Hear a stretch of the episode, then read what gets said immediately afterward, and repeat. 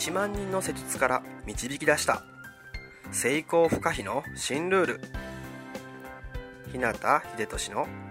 人も運も味方につける。体リノベーションメソッド。この番組は理学療法士の国家資格を持ちこれまで延べ1万人以上のクライアントを指導してきた。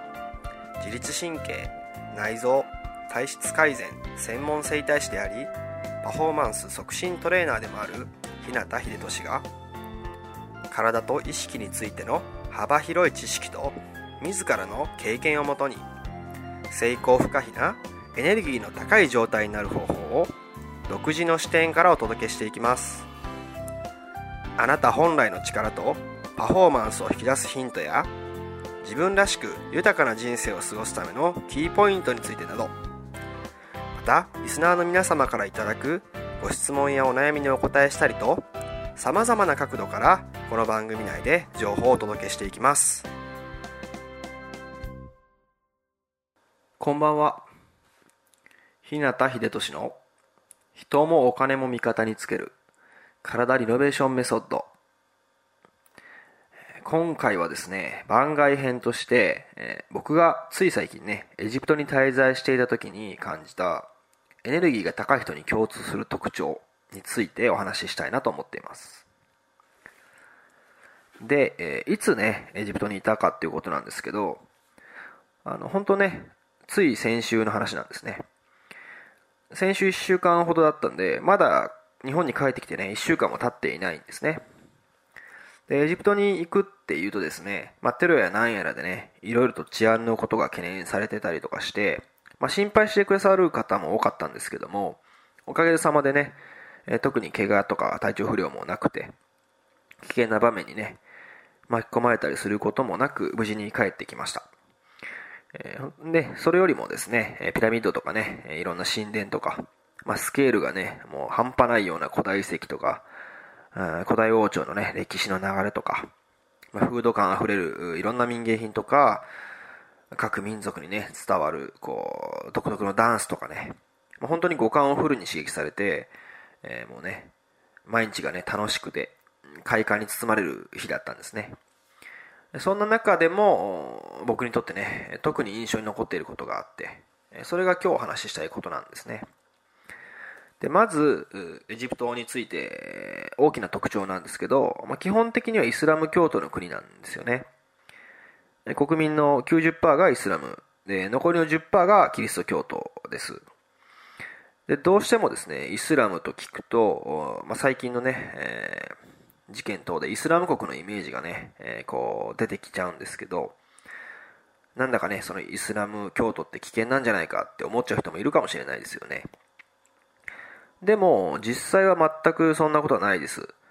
えー、宗教の違いからね、お互いに、お互いを非難したりとか、争うこともないですし、えー、それぞれがね、え、ルールを守りながら、あうまくね、仲良く共存しています。で、このあたりは、ニュースなのでね、一部始終見聞きするのと、まあ、実際に現地でね、えー、感じることでは大きな差がありますね。で、また、まあ、最近のね、そのイスラム国関連の事件もそうなんですけど、まあ、アラブの春って言われるね、えー、2010年頃からアラブ諸国、まあ、エジプト以外でもね、シリアとかチュニジアとか、まあ、いくつかあるんですけど、そういったアラブ諸国で発生した、まあ、今までにないようなね、大規模な反政府デモがね、続いて起こったんですよね。で、えー、エジプトもね、えー、やっぱり観光業がね、えー、国の収益の本当一角を占めるんですけど、まあ、そういうデモが続いたことの影響でね、海外からの観光客が減ったりとかして、まあ今もね、その影響が出ているわけですね。で、ガイドの方がね、言っていたんですけど、あの、観光地にいるね、馬車を引く馬とか、まあ、ラクダとかもね、以前はもっとね、たくましかったって言うんですよね。ただ、そういったことで、まあ、観光客がね、減ったりとかした影響でね、えー、餌がね、十分に与えられなかったりとか、まあ、人を乗せる機会が減っちゃったことで、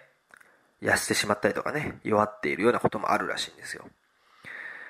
えー、ね、そのアラブの春のせいでね、えー、まあ、ここ数年以前よりも厳しい状況になってしまって、えー、なんかそのね、悪いイメージというか、危ないイメージがつきまとってしまって、なかなかね、こう、海外からのね、お客が途絶えてしまったりとか、足踏みを食らってしまって、やっぱりそういうのをね、なりわいにして生活していた人からすると、すごくダメージを受けてね、今も厳しいんですと。そういうことをね、話していました。でね、ここでちょっとね、振り返ってみてほしいんですけど、じゃあそういった状況にあるエジプトとね、まあ日本を比べてみて、今自分たちが置かれている状況や環境はどうなのかなっていうことなんですね。安心安全がね、しっかりと確保できない場所にいるような向こうの人々と、まあそれがね、えー、身近に当たり前のようにね、備わっているような日本人。まあ、この違いをどう認識して日々をね、過ごしているのかなっていうことなんですね。で、国のね、内部や近隣諸国の情勢もね、不安定でね、以前と比べて、えー、状況的に厳しい環境にあるエジプトの中でね、まあ、良くなるようにと願って、えー、そこでね、暮らしている人がたくさんいたんですよね。で、まあ、そんな中ね、観光に行くと、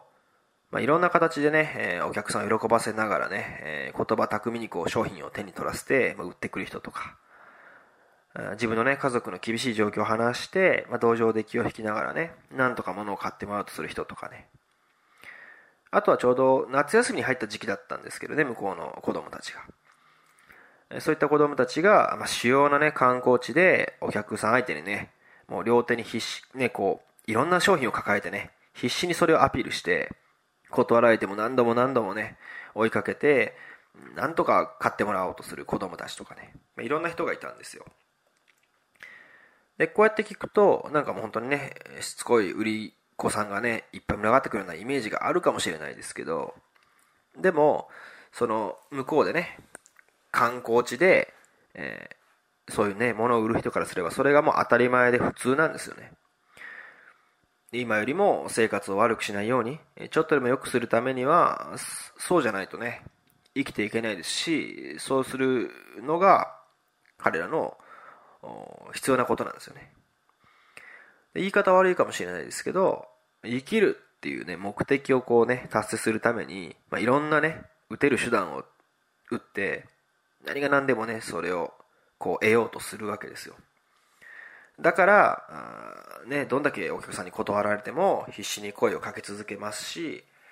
粘り強くね、交渉もし続けますし、後を追いかけ続けるんですよね。その行為自体がいいか悪いかっていうのは別にして、ただ、そこで見られる表情とかね、仕草、声の大きさも、本当全部がね、人間っぽくて、正直なんですよね。その様子っていうのは、本当にもう、良くも悪くも生きるっていうことに向き合っているなと。厳しい環境と状況の中で、自分がね、その中でできることを必死にやり続けている。現地で僕はね、そういうふうに感じたんですよね。でもちろん、そういった場面だけじゃなくて、本当にね、あの全力で笑って、えー、観光客にね、手を振って、歓迎してくれるね、子供たちとか、現地のね、民族楽器の太鼓をね、叩いて声を上げて、本当ダンスも音楽も全力で楽しみながらね、迎えてくれる人たちとか、日常のね、些細な一コマ一コマごとに全力で笑って、怒って、喜んで、泣いて。明らかに日本より厳しい環境の中にあっても、ね、あれこれと難しく考える余裕がない中でも、今をたくましくね、生きている人たちがいっぱいいたんですよね。そういうのをね、見ていて感じたこと、印象に残っているのは、本当にそこにいる人たちのね、エネルギーが圧倒的に高いっていうことなんですよね。で、それと比べて、まあね、少しは恵まれた環境にいる日本、もしくは日本人なんですけど、そういった状況にいるのに、今できることさえも先延ばしにしたりとか、まあできるのにね、やらないという選択をしてみたりとかね。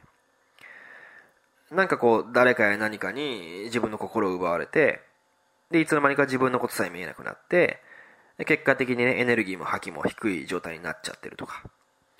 そんな状況をね、どっかで自分自身気づきながらも、なんかいろんな言い訳とかね、誰かのせいにしてみて自分を守ったりしながら、まあ、ずっとね、見てみないふりをするようなね、そういう状況もね、もしかしたら多くあるんじゃないかなと思ってるんですね。で、ここでね、もう一回振り返ると、状況や環境が良くなかったとしてもですよ。ま、その中で今できることをね、目いっぱい一生懸命やり続けてる人と、状況や環境が良くても、その中で今できることをね、やらずに、本当に今をね、一生懸命生きていない人。どっちのね、人がエネルギーが高いかって考えると、もうその答えはね、えー、お分かりだと思うんですけど、今を生きて一生懸命できることをやっている人だと思うんですねで。これは別に人種とか国籍関係ないですし、全世界共通のね、エネルギーが高い人の特徴なんじゃないかなと思います。だとしたらですよ、まあ日本のようにね、恵まれた環境の中でそんなあり方や生き方ができたとしたら、もう勝手にね、エネルギーも高くなるでしょうし、そういう人にね、自然となってしまうのかなと思うんですね。エジプトというね、まあ、異国の地で、え文化も人種も違う場所でね、あの、いつもの自分を振り返りながらね、そんなことを僕は感じたわけですよね。そう思うと、まだまだ自分ができること、やれることもたくさんあるでしょうし、少なくとも自分はね、今、まあ、向こうの状況よりは多少なりとも恵まれた環境にいるので、まあ、一つ一つをね、きっちりと丁寧にやっていこうと思うわけです。そのためには向こうで感じたね、え、子供も大人も関係なく人々が全身から放つね、高いエネルギーっていうのをね、思い出しながら、まあ、僕自身もね、もっとエネルギーを高めて、現実世界でのね、アクションにつなげていく必要があるなと、まあね、1週間という短い期間だったんですけど、そんなことをね、改めて実感したんですね。で、エネルギーを高める方法っていうのは別に何でもいいと思うんですよ。それがその人に合っていてね、毎日の生活の中で続けていけるものであれば何だっていいと思うんですね。これも、そのやり方じゃなくてね、あり方っていうのを重視する視点だったりとかね、まあ、何をするかよりも、どんな自分でね、それをやり続けるのかっていう意識が大事だと思うんですよね。だ別に派手とかね、大きさじゃなくてもいいと思うんですね。ただ、黙々と淡々と、ひょうひょうと、うん、丁寧に当たり前のようにね、やり続けていく。そうすると、うん、まあ、よっぽどね、ずれたやり方ではない限り、まあ、必ず何らかの形となってね、現実にそれが現れると思うんですね。まあ、そんなね、意識とかあり方でね、自分が置かれている環境をしっかりと認識して、えー、エネルギーをね、さらに高めていくことができれば、まあ、僕もそうですし、これを聞いているあなたもそうですけど、今よりね、さらにいい状態で、パフォーマンス発揮しながら、毎日を過ごせるんじゃないかと思います。で、ね、えー、本当に滞在期間わずか1週間だったんですけど、まあ、エジプトのね、人たちのエネルギーの高さを肌で感じて、これは自分もね、負けてられないなと思いました。繰り返しになりますけど、人種やね、国境に関係なくエネルギーが高い人の全世界共通の特徴っていうのは、状況はね、環境が良くなかったとしても、その中で今できることを目いっぱい続けている人、ということだと思うんですね。なので、まあ、自分の意識とね、あり方を良い状態に保てるようにね、僕なりのエネルギーの高め方をね、用いて、僕も毎日の中でね、続けて実践していこうと思っています。まあ、ちなみにですけども、あなたはね、こうどうやってエネルギーを高めているかなということなんですね。何かあなたに合った方法とかはね、持っているでしょうか。でもしね、そういうのがまだなくてね、えー、あなたがね、必要だというんであれば、まあね、どっかのタイミングで、あの、僕がまあ普段からね、やっているようなこともね、お伝えできればなとも思っています。で、そういうね、希望者の方がいれば、まあ、そうですね、今年の夏頃以降だと思うんですけど、しっかりとね、そういうことをお伝えできる環境とかもね、準備して、まあ、一生使えるね、形としてね、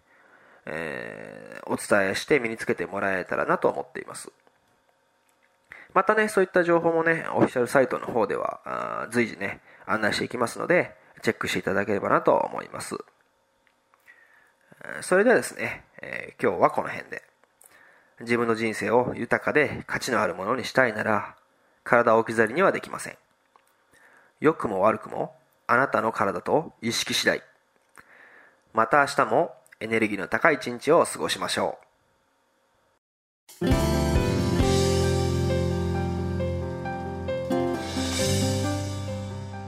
最後まで番組をお聴きくださりありがとうございました。今日の内容はいかがでしたか？ご意見やご感想ご質問などいつでもお待ちしています。そしてこの番組を聞いていただいているあなたにプレゼントがあります。インターネットから日向秀俊オフィシャルウェブサイトと検索していただくと僕のウェブページオフィシャルサイトが表示されます。サイト内にある登録フォームにお名前とメールアドレスを入力し送信していただくだけで隙間時間であなたの体のコンディションを整え日常のパフォーマンスアップに役立つ動画と音声講座そして補足小冊子の無料プレゼントが届きます。ぜひお受け取りください。番組へのご感想やご質問ご相談もサイト内にあるお問い合わせフォームから受け付けています。また今からお伝えするメールアドレスの方に送っていただいても受付可能です。メールアドレスはメールアットマークひなたハイフンひでとし .com mail アットマーク